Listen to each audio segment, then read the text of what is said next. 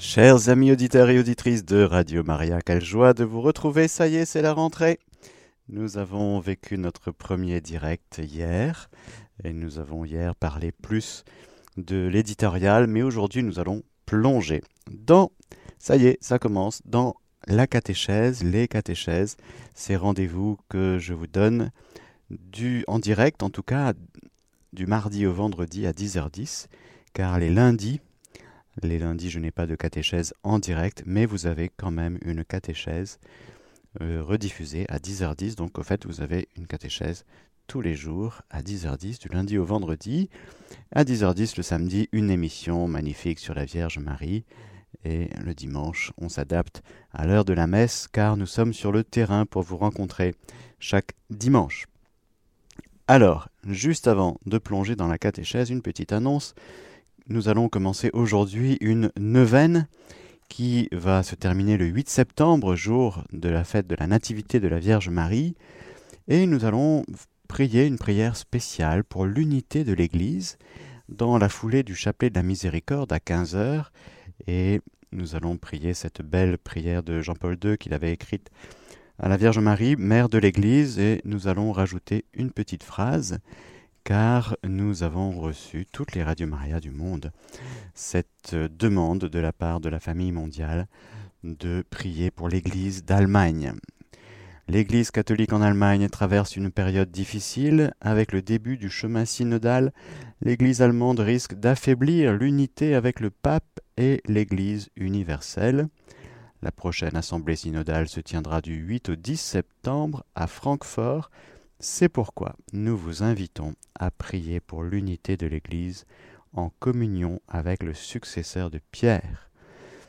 Voilà, s'ensuit, nous nous tournons vers Marie, mère de l'Église, et nous vous demandons de prier une neuvaine. Chaque radio priera indépendamment au moment le plus opportun en fonction de sa programmation quotidienne. Voilà. Alors nous prierons donc cette belle prière de Saint Jean-Paul II aménagée euh, pour l'Église d'Allemagne, pour l'unité de l'Église, dans cette neuvaine qui nous, qui nous mènera jusqu'au 8 septembre. Voilà, prions bien pour cette unité, pour euh, chacun des évêques, chacun des cardinaux de l'Église catholique et le pape, bien sûr, chacun des prêtres, de tous ceux et celles qui participent au synode, en particulier en Allemagne. Voilà, c'était une petite parenthèse, mais pour vous prévenir, euh, dans la foulée du chapelet de la miséricorde, ne soyez pas étonnés à partir d'aujourd'hui et jusqu'au 8 que nous prions cette prière pour l'unité de l'Église. Plongeons maintenant dans la prière de, de l'Ave Maria, cette prière magnifique, pour demander à la Vierge Marie, dans cette première catéchèse de l'année éditoriale, eh bien qu'elle soit avec nous, sois avec nous, Marie sois avec nous. Je vous salue Marie, pleine de grâce. Le Seigneur est avec vous. Vous êtes bénie entre toutes les femmes, et Jésus, le fruit de vos entrailles, est béni. Sainte Marie, Mère de Dieu, priez pour nous pauvres pécheurs, maintenant et à l'heure de notre mort. Amen. Nous allons, cette année, commencer les catéchèses par la première partie du catéchisme de l'Église catholique qui consiste à déployer, expliquer, enseigner sur la richesse, la vérité de ce que nous appelons la profession de la foi nous professons, nous confessons notre foi, la foi de l'Église catholique, eh bien, le credo est si riche que ça vaut bien un catéchisme, qui consiste euh, en la première partie, et donc euh, la profession de la foi. La deuxième, c'est les sacrements de la foi. La troisième, la vie de la foi. quatrième, la prière dans la vie de la foi. Et L'année dernière, nous avons beaucoup parlé de la prière. C'était très très riche. Cette année, nous commençons par cette première partie. Vous allez voir, je vais commenter des, articles, des paragraphes, Et hum, je vais essayer de rebondir sur des choses qui me paraissent essentielles et qui sont si profondes. C'est si profond qu'on peut passer à côté de la profondeur de ce qui est écrit, justement, à travers des paragraphes qui sont denses, qui ont été travaillés pendant des années. Soyons reconnaissants envers tous ceux et celles qui ont travaillé pour l'élaboration de ce catéchisme de l'Église catholique qui est un trésor. Au paragraphe 27, on est au tout début.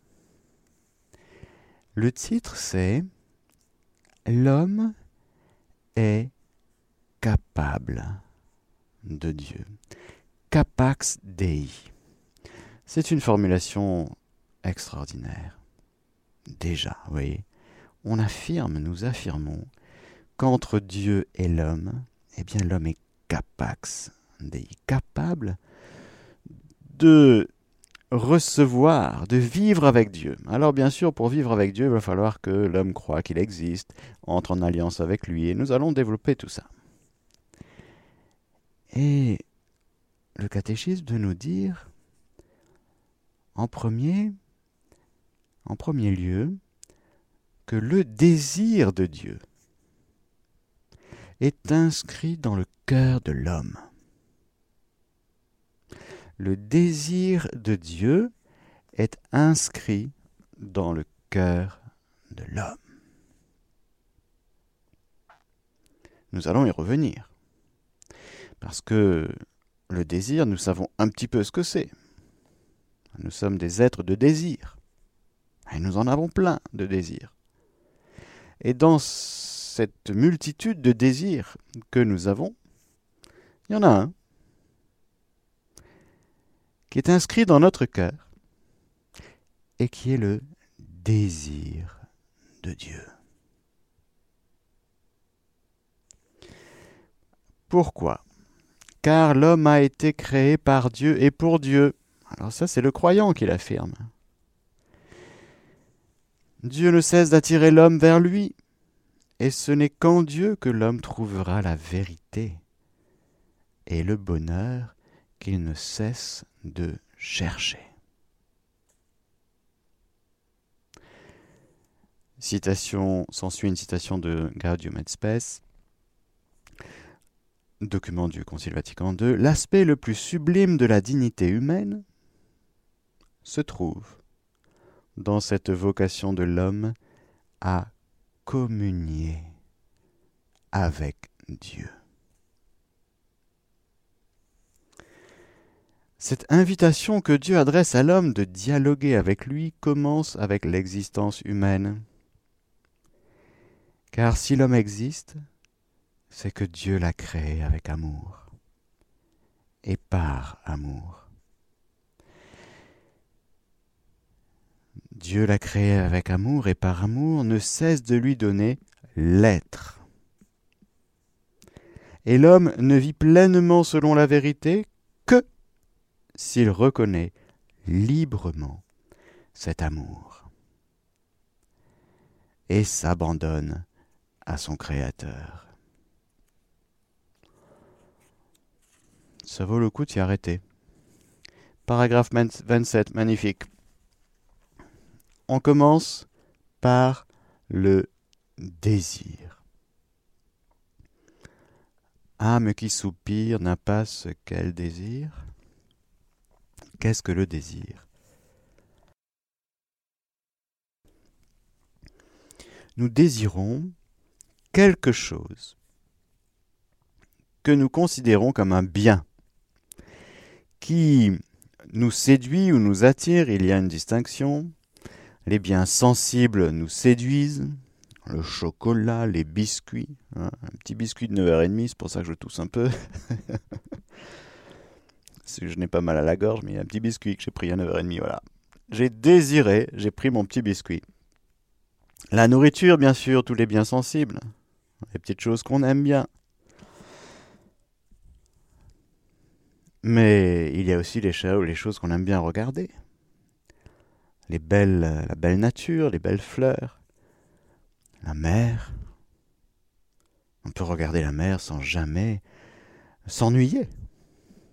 Certains s'ennuient. Bon, Certains préfèrent la montagne. On aime des choses.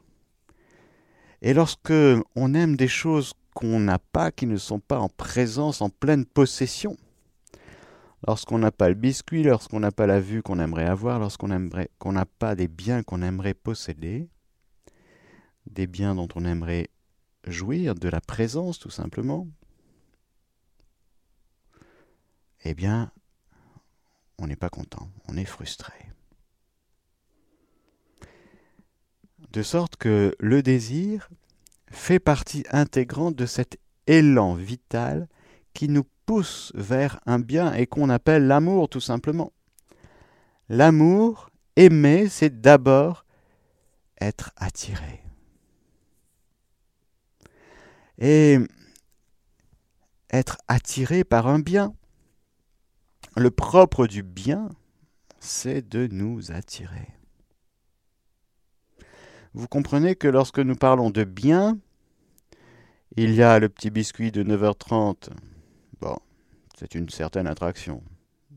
Dans un domaine très sensible. Bon, lié à l'instinct de nutrition. Bon. Lié aussi à plein de choses. Il y a des biens il y a des biens qui concernent notre nature, inhérente à la nature humaine, dont nous avons absolument besoin. Et lorsque nous n'avons pas ces biens fondamentaux, eh bien, il y a quelque chose qui est blessé en nous.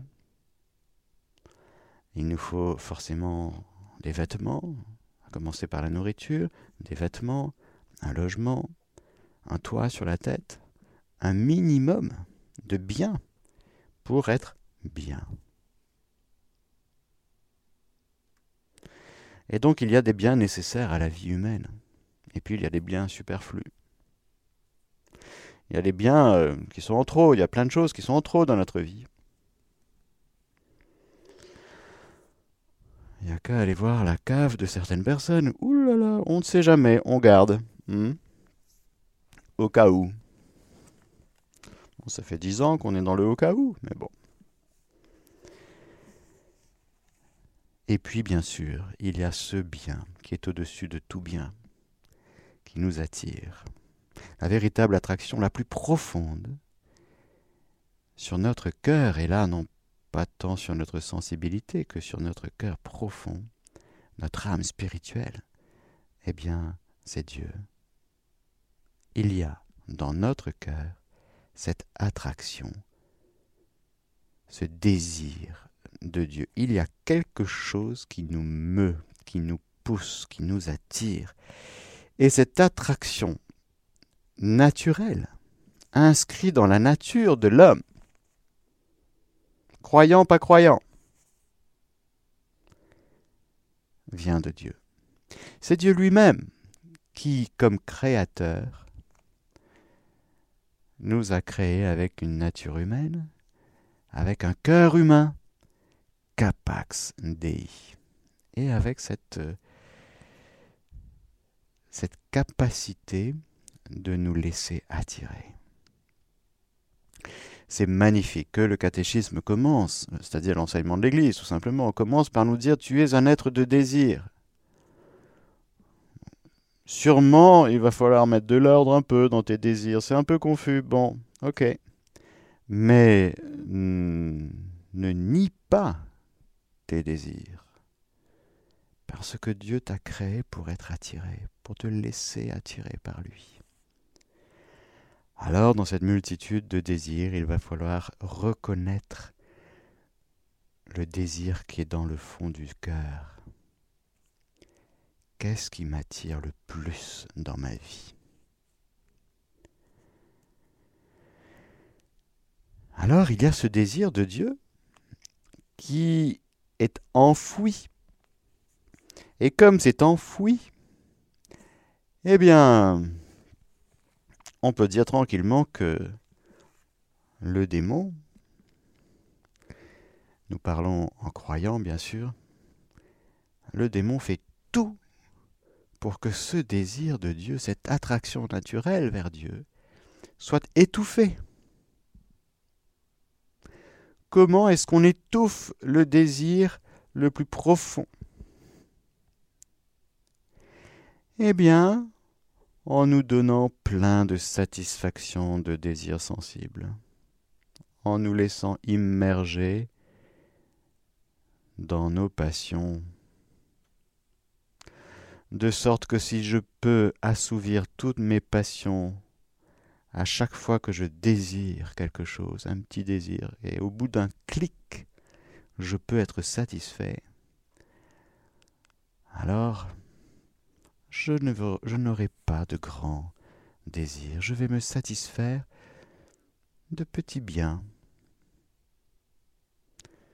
Et je pourrais passer ma vie devant mon ordinateur, devant Internet, et trouver que les films que je regarde sont super, mais je vais rester dans mon petit univers avec mon petit bien, mes petites satisfactions.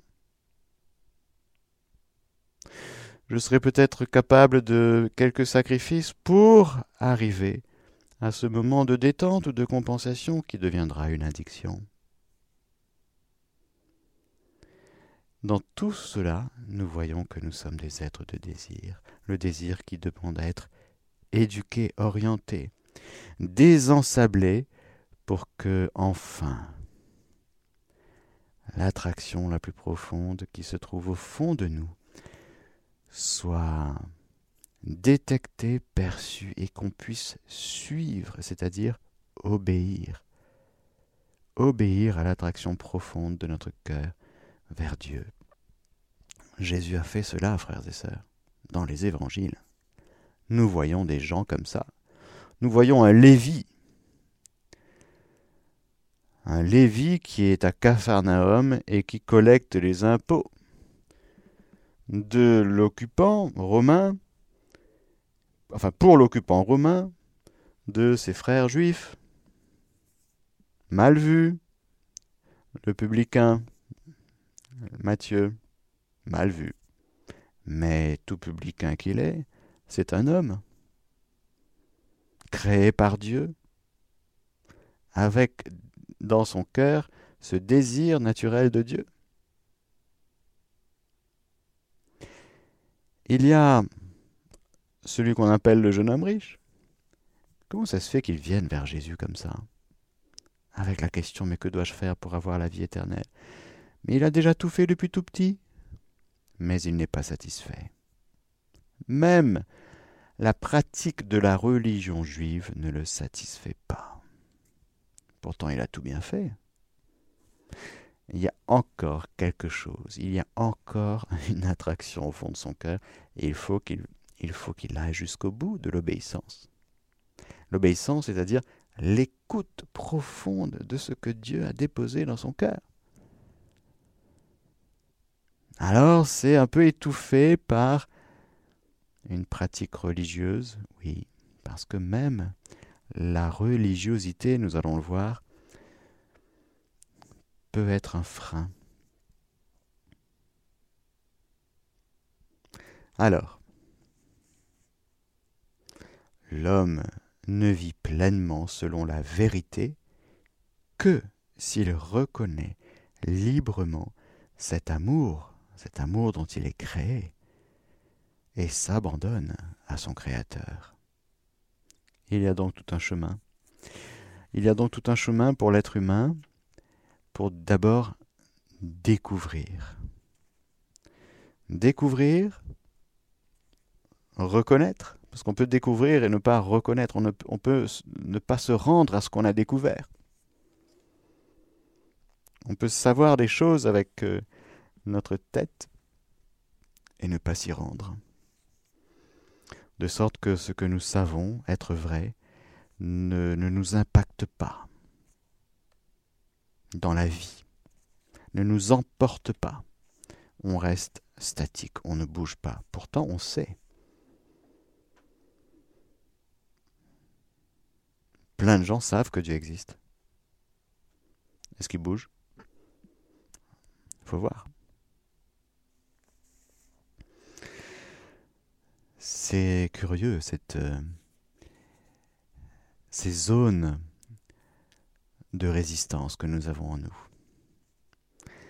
Et bien sûr, à la lumière de la révélation, nous pouvons dire que c'est le péché qui nous a mis dans un état lamentable.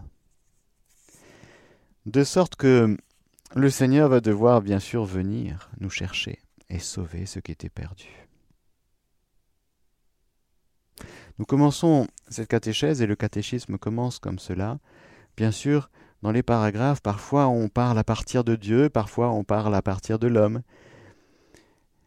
Nous sommes au tout début. Et au tout début, l'Église veut nous dire, quelle que soit ta religion, tu es un être humain, homme, femme, enfant, adolescent, adulte, vieillard. Tu es créé par Dieu, par amour, avec sagesse. Dieu te veut. Dieu veut que tu sois. Nous allons y revenir. Et tu peux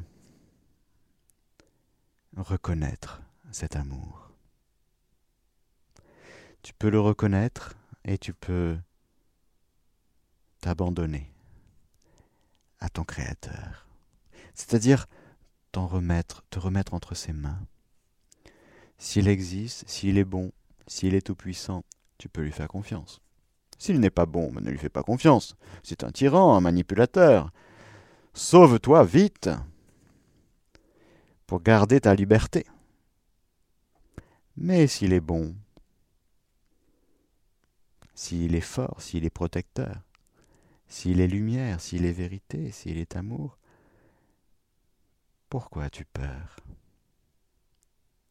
Pourquoi as-tu peur de te remettre complètement entre les mains de celui qui est bon, de celui qui est la bonté. Dieu seul est bon.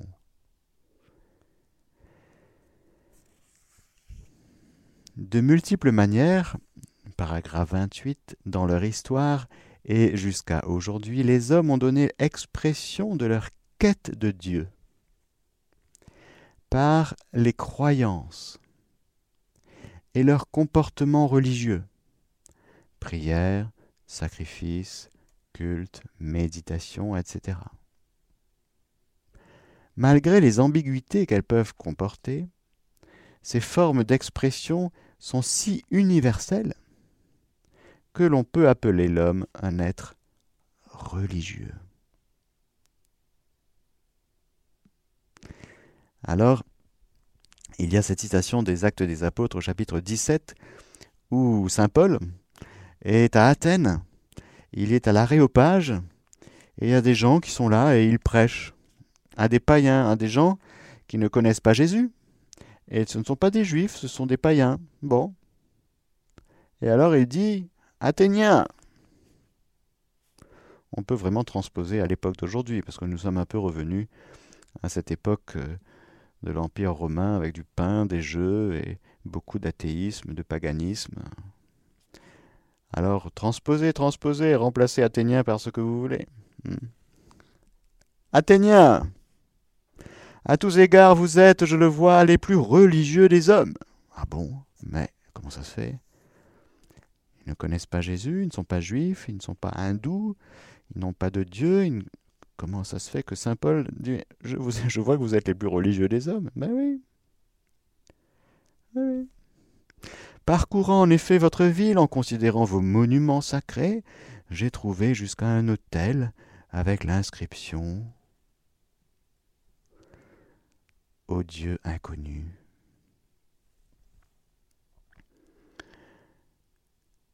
Alors on pourrait rajouter, à notre époque, vous voyez, en considérant vos monuments sacrés, parcourez le monde, le monde païen. J'ai trouvé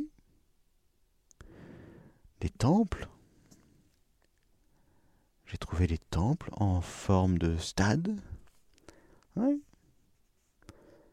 C'est quand même, il y aura une future Coupe du Monde de foot dans un pays avec des conditions de travail. Il y a plein de gens qui sont morts. On s'en fiche. On s'en fiche. C'est une religion. Ah bon, c'est une religion. Oui, oui, il y a des monuments. Oui. Des stars. Oui. Des idoles. C'est religieux, c'est religieux, c'est un comportement religieux. Mais non, nous on va juste supporter, supporter une équipe qu'on aime bien. Oui, oui. C'est vrai que c'est joli hein, à regarder un match de foot. Mais vous comprenez qu'il y a beaucoup, au-delà du jeu qu'on peut apprécier, c'est un comportement religieux. On dirait un, une veillée de louanges, ou plutôt quand vous allez au stade Vélodrome euh, regarder l'OM contre PSG, c'est pas trop des louanges, hein, c'est plutôt l'inverse. C'est que des insultes, des paroles de malédiction, des jurons. Bon, c'est autre chose. Mais ça ressemble à un comportement religieux. Oui. Eh bien, ce que vous adorez sans le connaître, qu'est-ce que vous adorez sans connaître? Ben, mon compte en banque? Oui. Mammon, l'argent, oui. C'est une idole. Je suis venu parcourir, oui. J'ai vu votre ville et j'ai considéré vos monuments sacrés.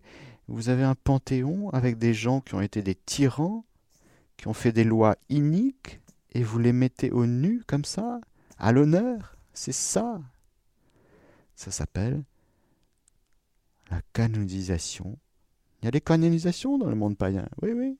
oui, oui. On canonise des gens qui ont fait n'importe quoi de leur vie. Ah c'est particulier quand même.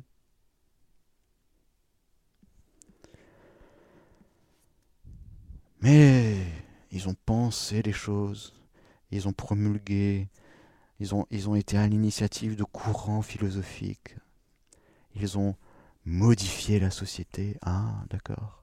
Dans quel sens? Hmm. Ils ont les monuments. Oui. C'est religieux. C'est un comportement religieux. Athéniens Je le vois, à tous égards, vous êtes les plus religieux des hommes. Et en disant que vous n'êtes pas religieux, vous montrez tout le temps que vous êtes religieux, en fait. Pourquoi? Parce que l'homme est naturellement religieux. Même s'il dit que tout ce qui est religieux doit être en dehors de la sphère euh, publique, même s'il dit que tout ce qui est religieux doit être relégué à la sphère privée. Ouh là là Non, il n'en demeure pas loin que l'être humain est un être religieux. Parce que même sans le vrai Dieu, il a un comportement religieux, c'est-à-dire religaré, c'est-à-dire il se relie à quelque chose. Alors ça peut être, et c'est, si ce n'est pas le vrai Dieu, c'est une idole, une idéologie. Les idéologies sont des divinités. Les idéologies sont des divinités, c'est-à-dire des idées postulées par les hommes, ça vient de l'homme, de la tête des hommes. Alors il y a des gens qui ont pensé la société dans un certain sens. Marx, etc., etc., etc., les philosophes, ouais. Dit de lumière, il y a des gens qui disent, c'est lumineux ce qu'il a pensé, c'est ça. Hmm. On appelle ça hein, les lumières. Tu, parles de la lumière. Il n'y a rien de lumineux, au contraire. Mais le monde païen a ses temples, le monde païen a ses divinités, le monde païen a ses saints qu'il vénère. Il a ses encens, ses, ses turiféraires, ses ministres. Oui, c'est un monde religieux, le monde païen, avec des croyances. Donc il y a les prières, sacrifices, cultes, méditation. tout y est comportement religieux, croyance. Alors il y a un passage qui est très important pour nous, un paragraphe d'un document de, de l'Église qui s'appelle Dominus Jesus au paragraphe numéro 7 et qui dit ceci. Je vous le lis. On doit donc tenir fermement la distinction entre la foi théologale et la croyance dans les autres religions. Et quand le document s'exprime autre religion, moi je l'élargis à ce que je viens de vous dire. Hein. Alors que la foi est l'accueil dans la grâce de la vérité révélée, révélée, qui permet de pénétrer le mystère dont elle favorise une compréhension cohérente, la croyance dans les autres religions est cet ensemble d'expériences et de réflexions, expérience, réflexion, trésor humain de sagesse et de religiosité, que l'homme dans sa recherche de la vérité, recherche de la vérité, a pensé et vécu pour ses relations avec le divin et l'absolu. Très étonnant. Même les païens parlent de transcendance, vous savez. Ils voient les cathédrales comme ça monte, ils disent oui c'est bien, c'est bien de s'élever. Mais ils déforment tout, ils disent oui c'est bien d'élever l'esprit. Ah oui, oui, beaucoup parlent de l'élévation de l'esprit, beaucoup parlent de spiritualité. Mais le choc qui vient briser cet orgueil de l'esprit, qui s'élève, qui s'auto-élève et qui se construit ces petites cathédrales, c'est la révélation. Dieu va se révéler, on va le voir. Cette distinction n'est pas toujours présente dans la réflexion actuelle, ce qui provoque souvent l'identification de la foi théologale, qui est l'accueil de la vérité révélée par le Dieu un et trine, et la croyance dans les autres religions, qui est une expérience religieuse encore à la recherche de la vérité absolue. C'est magnifique. Et encore privé de l'assentiment à Dieu qui se révèle. C'est là l'un des motifs qui tendent à réduire, voire même à annuler les différences entre le christianisme et les autres religions le nœud, c'est la révélation. C'est Dieu qui va venir à notre rencontre. Tant qu'on est en train de regarder euh, l'homme qui s'élève, et c'est malheureusement une des conséquences du péché, c'est-à-dire qu'on est tombé tellement bas qu'on voit bien qu'on a tout perdu, ou quasiment tout perdu. Car l'homme n'est pas foutu, heureusement mais il est perdu. Le Seigneur est venu sauver, chercher et sauver ce qui était perdu. Qu'est-ce qui était perdu? Notre intelligence, oui, notre intelligence. Parce que notre intelligence, elle est faite pour la vérité.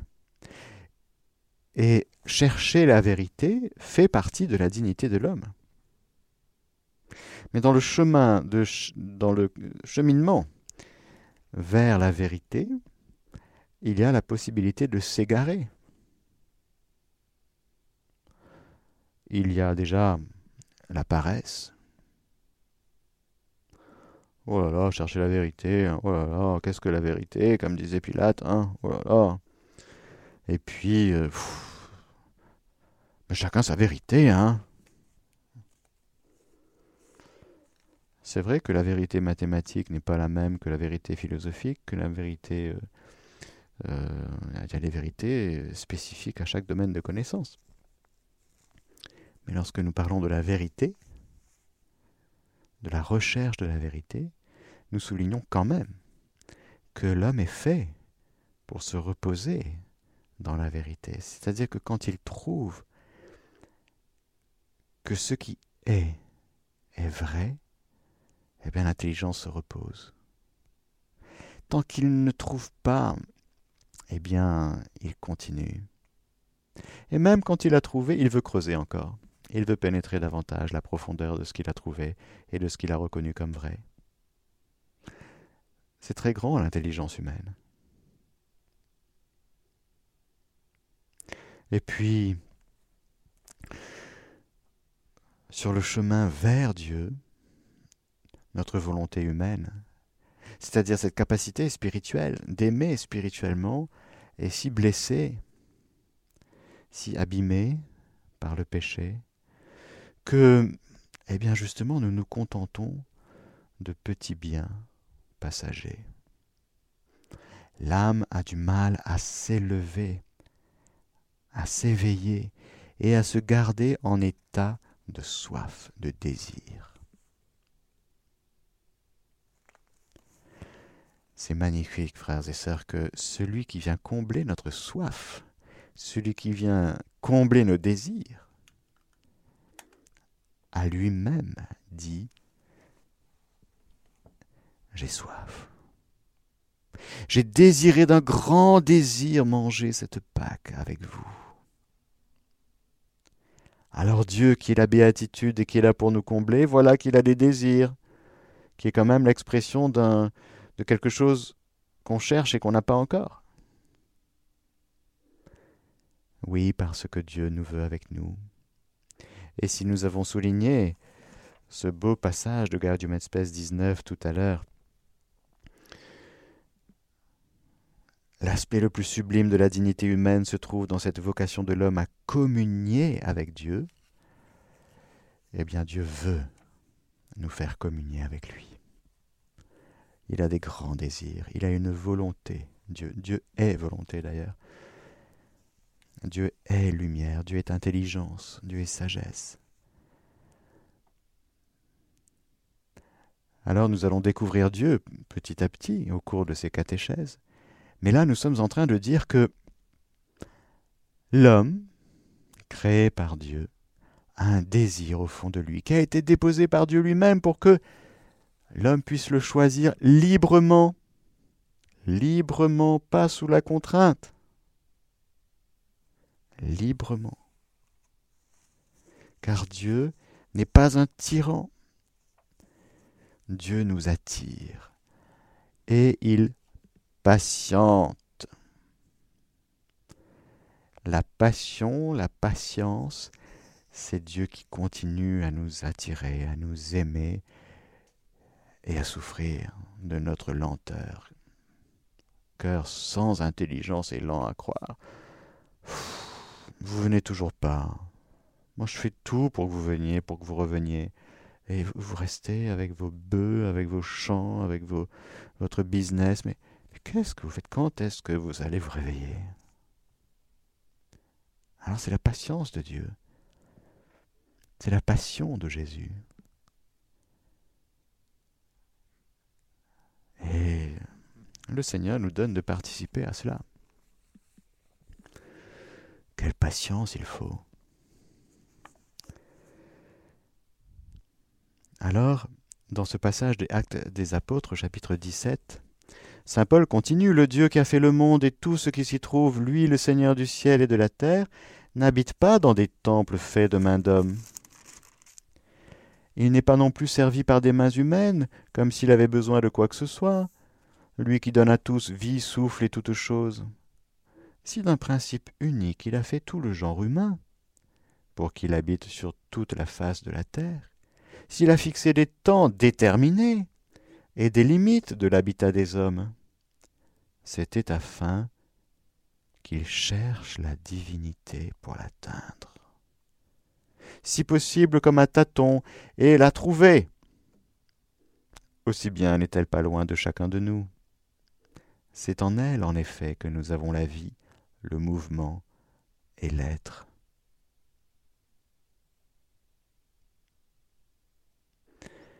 Alors, voilà que Saint Paul annonce aux Athéniens qu'ils sont des êtres religieux et que dans cette vie religieuse qu'ils ont, eh bien, il y a un vrai Dieu qu'ils ne sont pas loin de découvrir. Ils cherchent comme à tâtons.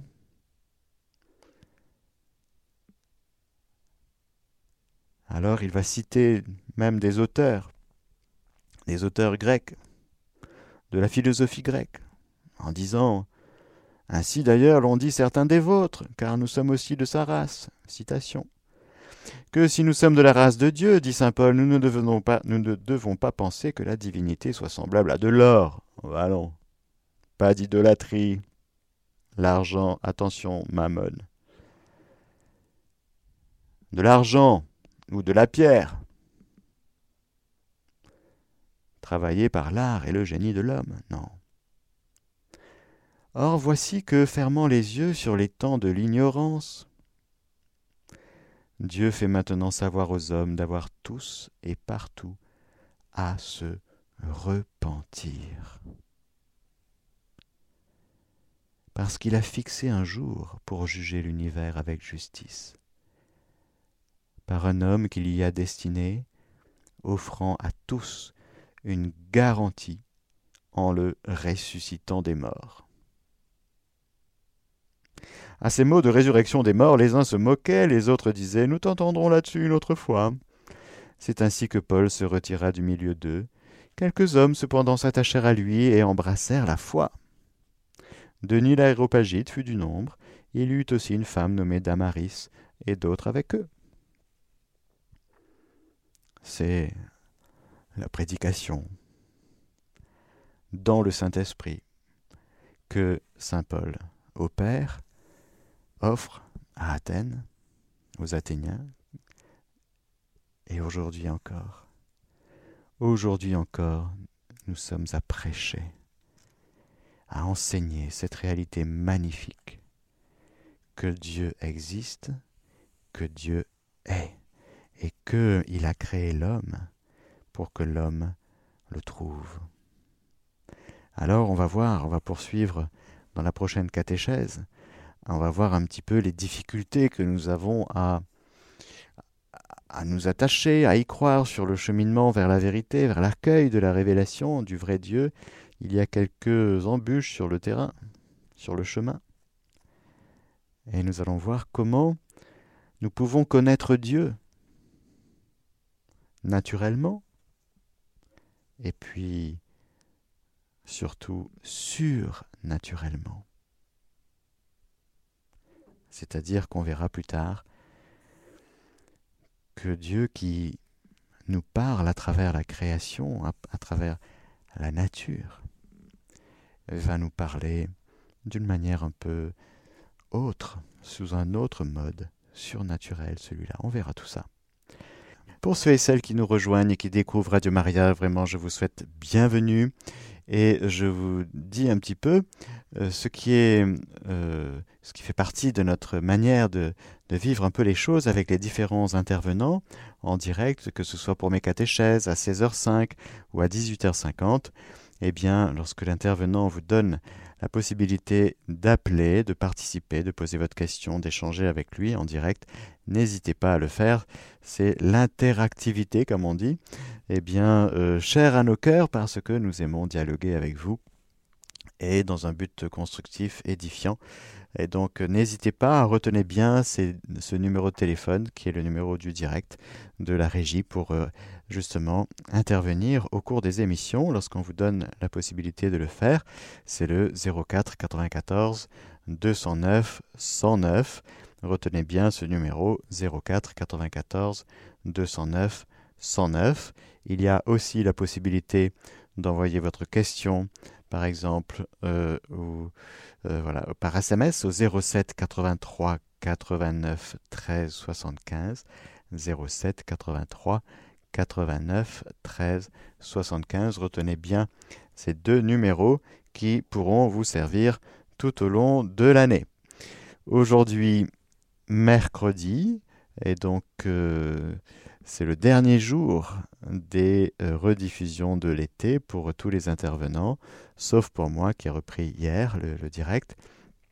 Demain, c'est la reprise intégrale du direct et un grand merci pour tous les intervenants qui reprennent ou qui commencent. Et puis un grand merci à vous pour, euh, j'espère que vous serez très présents aussi à travers le direct. N'hésitez pas et, et merci. Alors je vous rappelle que le nouveau programme est disponible. Vous pouvez le trouver si vous ne l'avez pas reçu par courrier vous pouvez tout simplement le trouver sur notre site internet www.radiomaria.fr.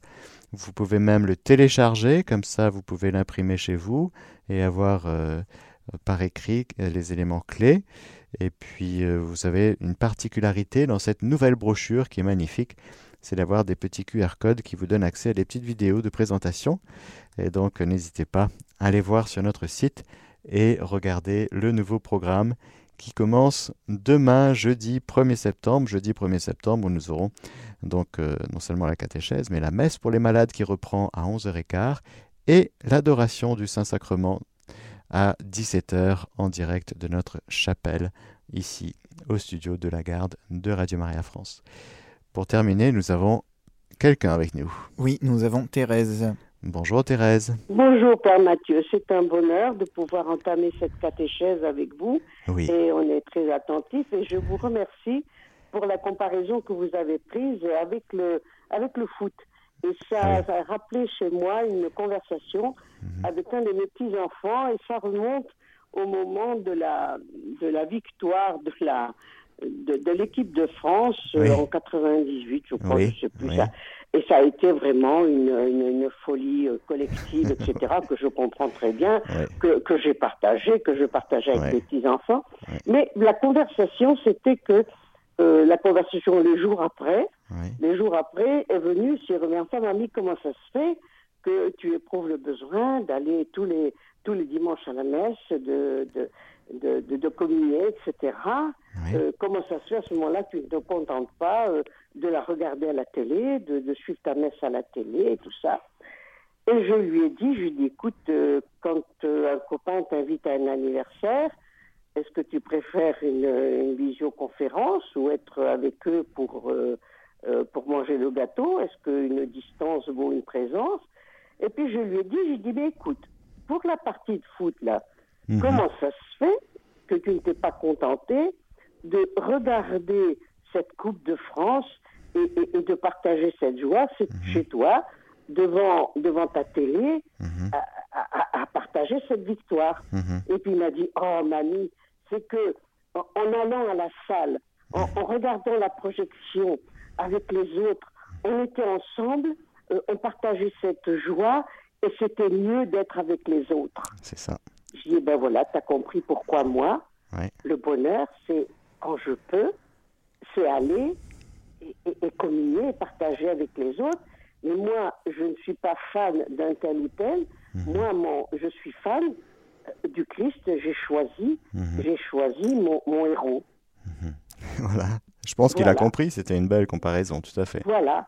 Alors, euh, comme vous avez parlé tout à l'heure de cela, je dis, bon, ben, euh, c'est vrai qu'on peut aimer les choses sans, euh, sans en faire des idoles. Vous n'aurez pas d'autre Dieu que moi. On peut aimer, on peut être fan, on peut... mais n'oublions pas l'essentiel. Et je vous remercie, Père Mathieu, pour cette catéchèse qui commence très bien. Amen. Eh bien, merci pour votre euh, retour et votre intervention, Thérèse. Merci. Belle journée à vous. Oui. Dieu vous bénisse. Merci, vous aussi. Au revoir. Au revoir. Et merci pour votre euh, participation, pour votre retour. Bon courage pour tous ceux qui rentrent avec tous les aléas de la rentrée. Et je vous retrouve donc demain pour la catéchèse, la suite de la catéchèse. Mais je ne vous laisse pas sans vous donner la bénédiction du Seigneur. Que le Seigneur vous bénisse, le Père, le Fils et le Saint-Esprit. Chers auditeurs et auditrices de Radio Maria, vous venez de suivre la catéchèse du Père Mathieu.